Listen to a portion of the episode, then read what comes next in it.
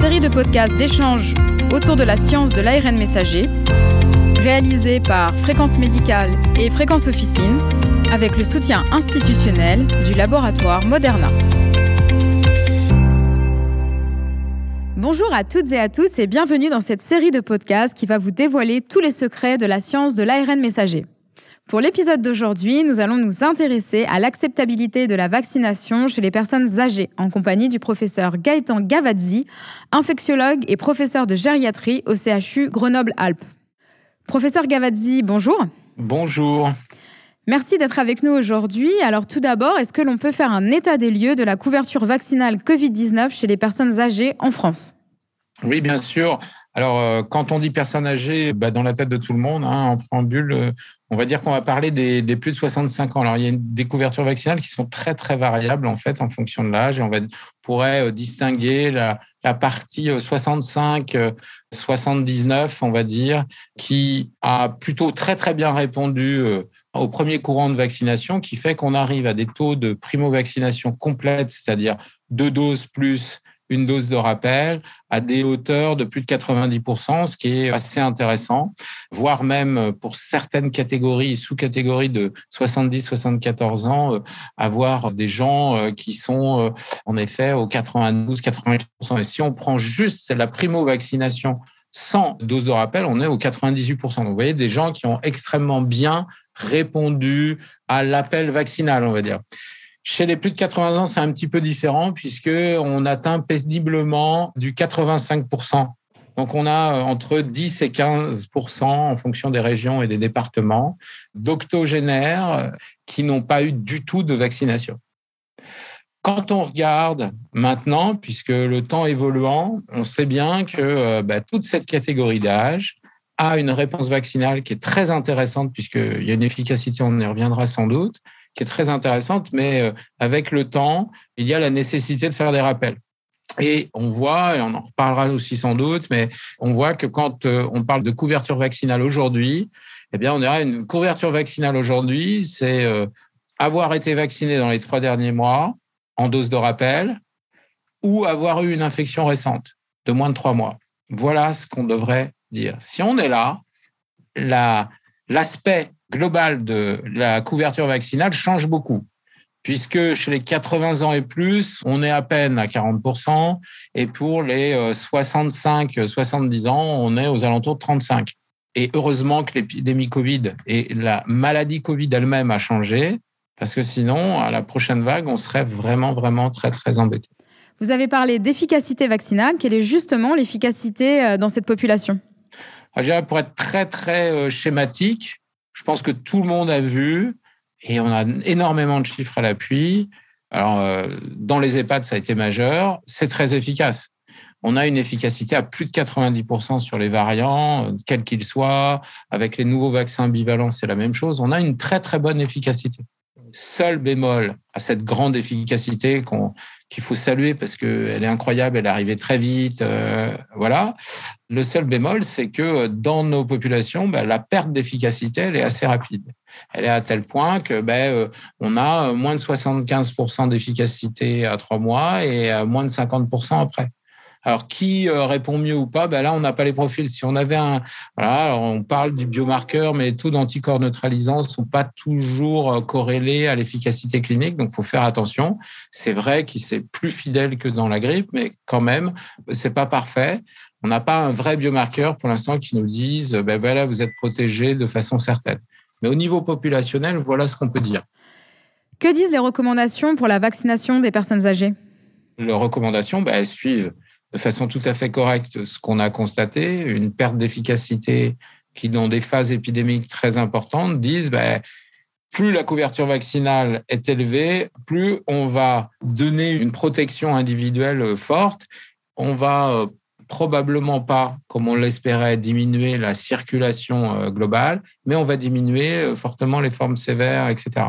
Donc, les recommandations, elles disent vaccinez-vous, vaccinez-vous aujourd'hui depuis le mois d'octobre avec les vaccins euh, bivalents et une dose de rappel à faire euh, rapidement avant que l'épidémie euh, l'épidémie reparte. Je ne sais pas ce qui va en être dans trois ou six mois. On n'a pas de données qui nous disent ben, il faudra peut-être faire une cinquième, sixième et septième dose. C'est bien la problématique dans laquelle on est. On marche encore un petit peu à l'aveugle. Je voudrais rajouter quelque chose, même si on parle du Covid aujourd'hui, c'est que la campagne vaccinale antigrippale, elle est extrêmement importante aussi. Il faut faire de la co-administration. Ça ne change pas l'efficacité, ça ne change pas la quantité d'effets indésirables qui sont essentiellement locaux. Et quelles sont, d'après vous, les barrières les plus courantes à la vaccination chez les personnes âgées? Ah, bien sûr, excellente question. Euh, c'est très bien d'avoir euh, d'avoir des bons vaccins. C'est très bien d'avoir une bonne maladie aussi. Pourquoi je dis ça? Parce qu'en fait, il faut se rappeler que ce qui va faire qu'on se vaccine, alors qu'on soit vieux ou pas vieux d'ailleurs, c'est euh, basé sur la relation de perception qu'on a à la fois de la gravité de la maladie elle-même et des complications au regard de l'efficacité perçue du vaccin et de ses complications. Et ça, en fait, malheureusement, ça bouge. Comme c'est de la perception, même si les chiffres sont là, et je vous dis, il y a tant d'effets indésirables, il y a tant d'efficacité, on voit que l'efficacité varie dans le temps, puisque les maladies évoluent, et donc la perception des épidémies ou de la maladie évolue. Vous, savez tous qu'en 2020, on a eu euh, des gens qui mouraient d'insuffisance respiratoire aiguë, ce qu'on ne voit plus depuis euh, un an. En tous les cas, on n'en parle pas en termes épidémiques. Il y en a, mais euh, ça, ça devient une maladie qui est beaucoup plus bénigne, même si elle reste grave en restant, en faisant des complications particulières chez le sujet âgé, en provoquant de la dépendance fonctionnelle, en provoquant des décompensations de maladies chroniques. Mais on n'a plus la même perception de gravité. Si on n'a plus la même perception de gravité, ben, on va demander à ce que le vaccin qui va vous protéger soit moins embêtant et dure plus longtemps. Malheureusement, il est toujours aussi efficace, il est toujours aussi embêtant. Donc, on voit bien que la perception des gens change en fonction du temps. Personne ne voulait se faire vacciner euh, en septembre 2020 parce que ben, on n'avait plus de maladie pratiquement. On a novembre 2020 une grosse épidémie, des vaccins qui arrivent en 2021, tout le monde veut se faire vacciner. Et on a un vaccin qui est très efficace, on est content. On arrive un an et quelques après, il a fallu se faire trois doses de plus, et là on commence à en avoir marre. Et on voit que la maladie. Donc, les gens vont avoir un petit peu moins envie de se faire vacciner. Donc la question va être comment on motive. Mais c'est réel, c'est que les, les, éléments qui vont faire se faire vacciner varient dans le temps. Et c'est valable pour tous les vaccins et toutes les maladies. Là, dans le Covid, ce qui est très particulier, c'est que tout ça bouge très vite. Alors qu'avant, pour la grippe, pour le vaccin contre le zoster, contre le vaccin contre le pneumocoque, bah, les maladies évoluent beaucoup plus lentement, les épidémies se ressemblent plus, les motivations et euh, les perceptions elles bougent moins vite. Là, ça va beaucoup plus vite. Alors, vous avez parlé motivation. Justement, pour nos auditeurs médecins généralistes et officinaux qui nous écoutent, quels seraient vos conseils pour motiver les personnes âgées à se faire vacciner pendant cette saison hivernale? Alors, c'est à peu près les mêmes raisons, on va dire, que euh, je parlais du vaccin de la grippe tout à l'heure. Ben, je dirais déjà, je les, je les motiverais à se vacciner contre les deux. Et si euh, on a deux bras, il faut en profiter. Je dis habituellement, si vous aviez un troisième bras, bientôt il y aura le vaccin contre le VRS, eh bien, euh, il faudra utiliser le troisième bras. Qu'est-ce qui peut motiver? Peut-être pas dire que ça protège du décès, etc. Euh, malgré tout, euh, même si tout le monde a envie de vivre un petit peu plus longtemps. Je pense qu'il y a des éléments sur la qualité de vie qui ne sont pas mis assez en avant, et c'est valable à la fois pour la grippe et à la fois pour la Covid. C'est que ces maladies ben, peut-être qu'on peut en mourir, et si on en mourait rapidement, euh, ben, pourquoi pas, sauf que, en fait, si on l'a, si on attrape cette maladie, eh bien, on a un impact sur notre qualité de vie qui est soit par des complications qui sont euh, de type chute et donc de fracture, soit par de la dépendance fonctionnelle qui est acquise, soit par la survenue d'accidents vasculaires cérébraux, etc., et d'autres maladies et des complications qui arrivent et qui sont vraiment pas anodines et qui vont modifier complètement votre qualité de vie. Vous étiez indépendant à domicile, vous pouviez vous lever, aller vous promener, etc. Vous ne pouvez plus le faire. Et ça, pas pendant deux semaines, pas pendant cinq semaines, jusqu'à la fin de votre vie.